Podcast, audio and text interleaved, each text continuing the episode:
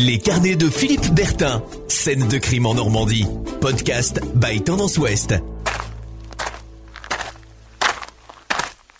Bonjour, ravi de vous retrouver pour un nouvel épisode de Scène de crime en Normandie. Je suis Philippe Bertin et je vous propose donc de partir avec moi sur ces lieux qui ont défrayé la chronique et racontent l'histoire du crime dans notre région. Voici donc mes carnets de notes sur ces scènes de crime en Normandie. Podcast by Tendance Ouest. L'histoire que je vais vous raconter aujourd'hui est une affaire non résolue à ce jour. Elle s'est déroulée en 2007. Nous sommes dans une petite commune du département de l'Eure. C'est le sud du département. C'est limitrophe du Calvados. Nous sommes à une vingtaine de kilomètres de Lisieux. C'est le village de Saint-Germain-la-Campagne. La commune compte à peine un millier d'habitants. C'est tout petit. Il y a une église et de chaque côté de la route, une boulangerie et un café PMU, quasiment rien d'autre excepté un très joli manoir, le manoir du Grand Feugret. C'est une propriété privée du XVIIe siècle inscrit aux monuments historiques. Nous sommes en race campagne. À la sortie du bourg, un petit lotissement entouré de grandes parcelles de terre. C'est ici, dans la nuit du jeudi 26 au vendredi 27 avril 2007, qu'une jeune femme de 21 ans a trouvé la mort tuée de 66 coups de couteau.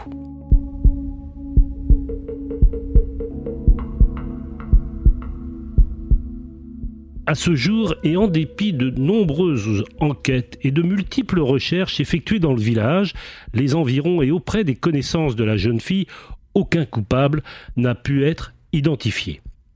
Le meurtre de Gaël Fosset, jolie jeune Normande aux yeux marrons et dont les parents, Jean-Paul et Sylvie, tiennent une pâtisserie à Orbec, tout près de Saint-Germain-la-Campagne, reste encore aujourd'hui, 13 ans après les faits, une véritable énigme. Vous écoutez Tendance Ouest. Je refais le chemin jusqu'à Saint-Germain-la-Campagne. Le temps est clair, c'est une belle journée d'hiver, le ciel est tout bleu, à peine quelques nuages perchés tout en haut. Je suis à l'entrée de la résidence du parc, là où vivait Gaël, au numéro 15 d'un bloc de trois petites maisons. Ce sont des logements sociaux. Au total, la résidence en compte 18. Le bloc de la maison de Gaël Fosset est au bout de la résidence. Le plus proche de l'aire de jeu, il y a aussi dans le prolongement un terrain de foot. C'est un paysage dont on peut dire, au fond, qu'il est plutôt banal, rien de vraiment particulier. À l'intérieur de la petite maison, un corridor, au rez-de-chaussée, un salon, une salle à manger et une cuisine, et puis à l'étage, deux chambres. Je sonne à la porte. C'est une jeune femme qui m'ouvre. Elle habite ici depuis plusieurs années, se prénomme Sophie. Chez elle, sur le mur, le portrait de sa fille, Lucie, elle a 15 ans, et dans le salon, près du canapé, une petite cage avec dedans un cochon d'Inde. Il y a aussi un, un grand écran de télévision. Sophie, qui est garde d'enfants à domicile, m'explique que le logement a été refait à neuf depuis la terrible nuit d'avril 2007 et qu'elle n'a pas hésité à l'habiter quand on le lui a proposé. L'affaire du meurtre de Gaël Fosset, Sophie, la nouvelle habitante des lieux, là où précisément ce crime atroce a été commis, me dit ne pas trop s'en soucier. Elle ne connaissait pas bien Gaël, mais comme tout le monde ici, elle a bien évidemment entendu beaucoup parler de cette affaire.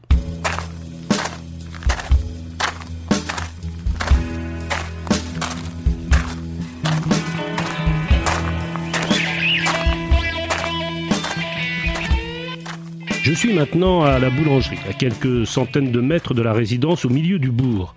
La boulangère, une jeune femme à la chevelure frisée, m'explique, elle, qu'elle n'est arrivée ici que récemment. N'empêche, elle me le confirme, on en parle encore et toujours de ce tragique assassinat.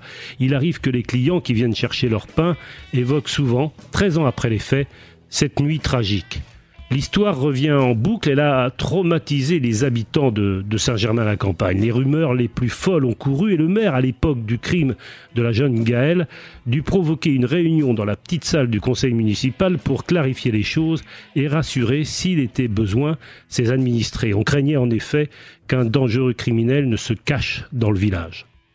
Au comptoir du café, juste en face l'église, de l'autre côté de la route, la mort de Gaël a fait beaucoup parler. Les propriétaires du café étaient là à cette époque et personne n'a évidemment oublié ce qui s'est passé cette nuit-là, les jours, les mois et les années qui ont suivi. Gaëlle était une jeune femme connue de beaucoup, très appréciée, étudiante sérieuse, on la disait, très gaie, très sociable.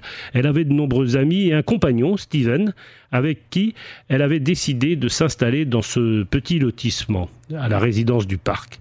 Elle voulait faire sa vie avec lui, avoir des enfants, c'est ce qu'elle avait confié à sa maman, Sylvie. Vous écoutez Tendance Ouest. Revenons à ce mois d'avril 2007. Le soir où tout va bisculer, est un soir comme tous les autres. La jeune femme doit rejoindre ses parents à la pâtisserie d'Orbeck en début de soirée. Nous sommes le 27 avril.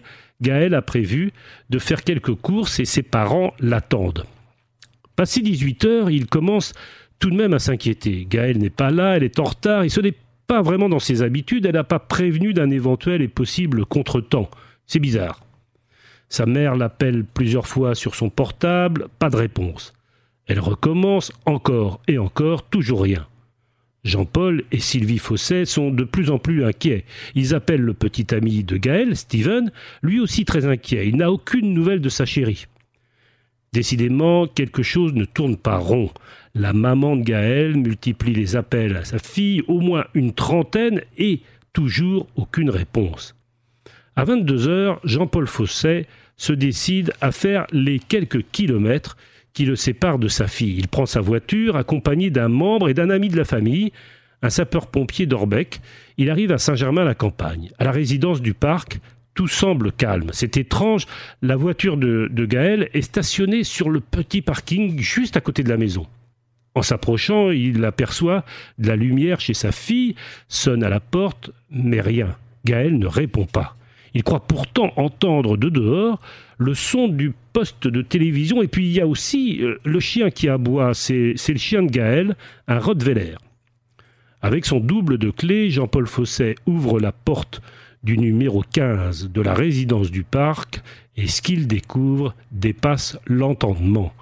Sa fille est allongée sur le dos, à demi dénudée, il y a du sang partout. L'ami de Gaël, ce jeune pompier présent à cet instant aux côtés de Jean-Paul Fossé, lui demande de ne pas approcher. Il se penche lui-même sur le corps de la jeune fille. Son père croit alors qu'elle a eu un accident. Sa fille, pense-t-il, a peut-être été victime d'une chute dans l'escalier. À aucun moment, il ne peut imaginer l'inimaginable. En fait, sa fille chérie, l'amour de sa vie, a été sauvagement assassiné. Un véritable acharnement, dira plus tard l'avocat de la famille Fosset.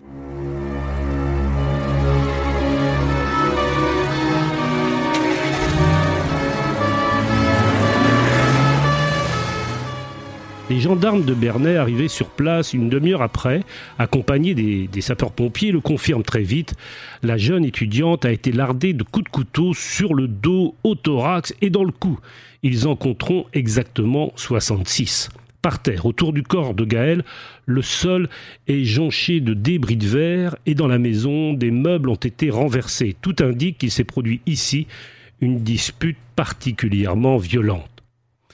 Les premiers relevés sont édifiants, mais l'arme du crime, le couteau avec lequel la jeune fille a été poignardée, reste lui introuvable. Les gendarmes sont persuadés que la scène de crime a été nettoyée. Ils retrouvent d'ailleurs une serpillière, un seau et du liquide vaisselle. Visiblement, le ou les auteurs du crime ont pris le temps d'essayer d'effacer ce qui a pu se passer. Visiblement aussi, le ou les auteurs savaient que personne ne viendrait frapper ce soir-là à la porte de la maison de Gaël. Autre constat tout aussi étrange, il n'y a aucune trace d'effraction. Gaël a donc ouvert sa porte à son ou ses agresseurs. Un trousseau de clés dans la maison a disparu. C'est celui qui a vraisemblablement servi à refermer la porte. Quand Jean-Paul Fosset arrive chez sa fille, il constate aussi que le chien de Gaël a été enfermé dans le cagibi, peut-être pour éviter qu'il n'intervienne au cours de l'agression. C'est en tout cas probable, on peut l'imaginer. L'autopsie, réalisée quelque temps plus tard, révélera que la jeune femme a sans doute été tuée 24 heures avant qu'on ne découvre son corps. Autrement dit, elle aurait été assassinée dans la soirée du jeudi 26 avril, sans doute vers 23 heures. C'est assurément le premier coup de poignard qui lui a été fatal. Il lui a été porté dans le dos. Cherchait-elle à fuir celui ou celle qui l'agressait? On peut l'imaginer. L'autopsie révélera aussi qu'elle n'a pas subi d'agression sexuelle. Elle était seule à ce moment-là. Son compagnon, Steven, était à des centaines de kilomètres de Saint-Germain à la campagne, en déplacement à Saint-Étienne pour son travail. L'enquête avance, mais à tout petit pas. L'un des voisins de, Gaël et ami de son compagnon, Steven, intéresse les gendarmes. Il habite juste en face. J'ai vu sa, maison, c'est de l'autre côté de la rue. C'est le même genre de logement que celui de la jeune fille. Le soir du meurtre, à l'heure approximative du crime, une voisine prétend l'avoir croisé dans sa voiture. Elle l'a trouvé bizarre. Il aurait fait plusieurs allers-retours autour de la maison de Gaël. Interrogé, ce voisin, il s'appelle Grégory, il a 22 ans à l'époque, prétend ne pas connaître la victime. C'est faux. Après deux interrogatoires, il reconnaît finalement être l'un des amis du compagnon de Gaël. Il venait d'ailleurs régulièrement chez le couple pour jouer à la vidéo.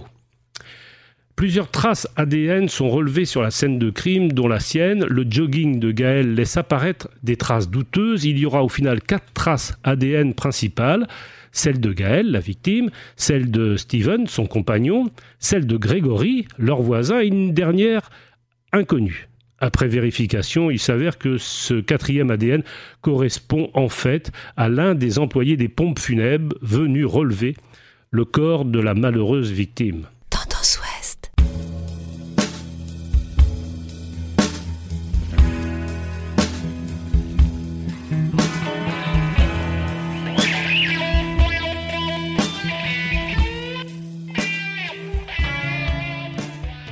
Fil de leur enquête, les gendarmes vont rapidement découvrir que le voisin de Gaël, Grégory, qui a donc le même âge qu'elle, a déjà été impliqué dans deux affaires d'agression sexuelle.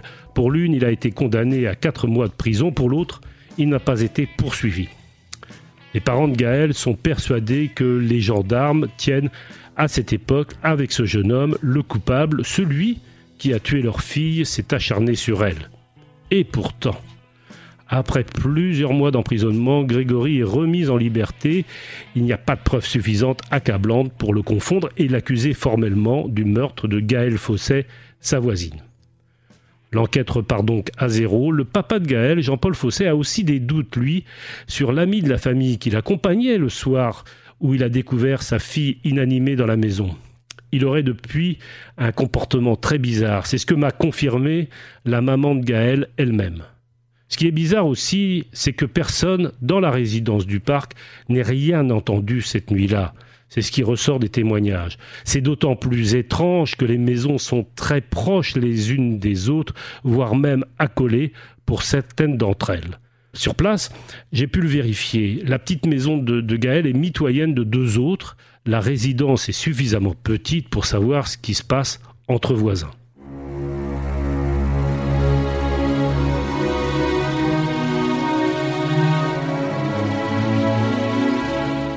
Vous écoutez Tendance Ouest. Dans cette affaire, près de 600 personnes ont été auditionnées et cette histoire reste à ce jour une énigme. Six juges d'instruction ont été chargés de l'affaire. Un nouveau vient d'être nommé. J'ai demandé euh, à la maman de Gaël, Sylvie Fosset, ce qu'elle pouvait en espérer. Pas de miracle, me dit-elle, mais on se bat pour la mémoire de notre fille, pour que son meurtre ne reste pas impuni. Une page Facebook baptisée Hommage à Gaël, que justice lui soit rendue, a été créée. On peut la consulter et y adresser des messages de soutien à la famille. En 2014, les amis et les parents de Gaël ont organisé une marche blanche dans les rues d'Orbec. J'ai demandé à, Sylvie Fosset si elle était retournée à, à Saint-Germain-la-Campagne depuis cette nuit d'avril 2007. J'ai essayé plusieurs fois, mais je n'ai jamais pu, me dit-elle. À chaque fois que j'ai tenté, j'ai de très grosses crises d'angoisse. Son mari, Jean-Paul, n'a rien oublié de la fameuse et sinistre nuit où il a découvert sa fille à demi dénudée, le corps ensanglanté, allongé sur, dans le salon de la, de la petite maison de la résidence du parc au numéro 15. Je n'avais pas compris, m'a-t-il dit dans un premier temps, ce qui s'était passé. J'ai d'abord regardé ma petite princesse et j'ai oublié le reste.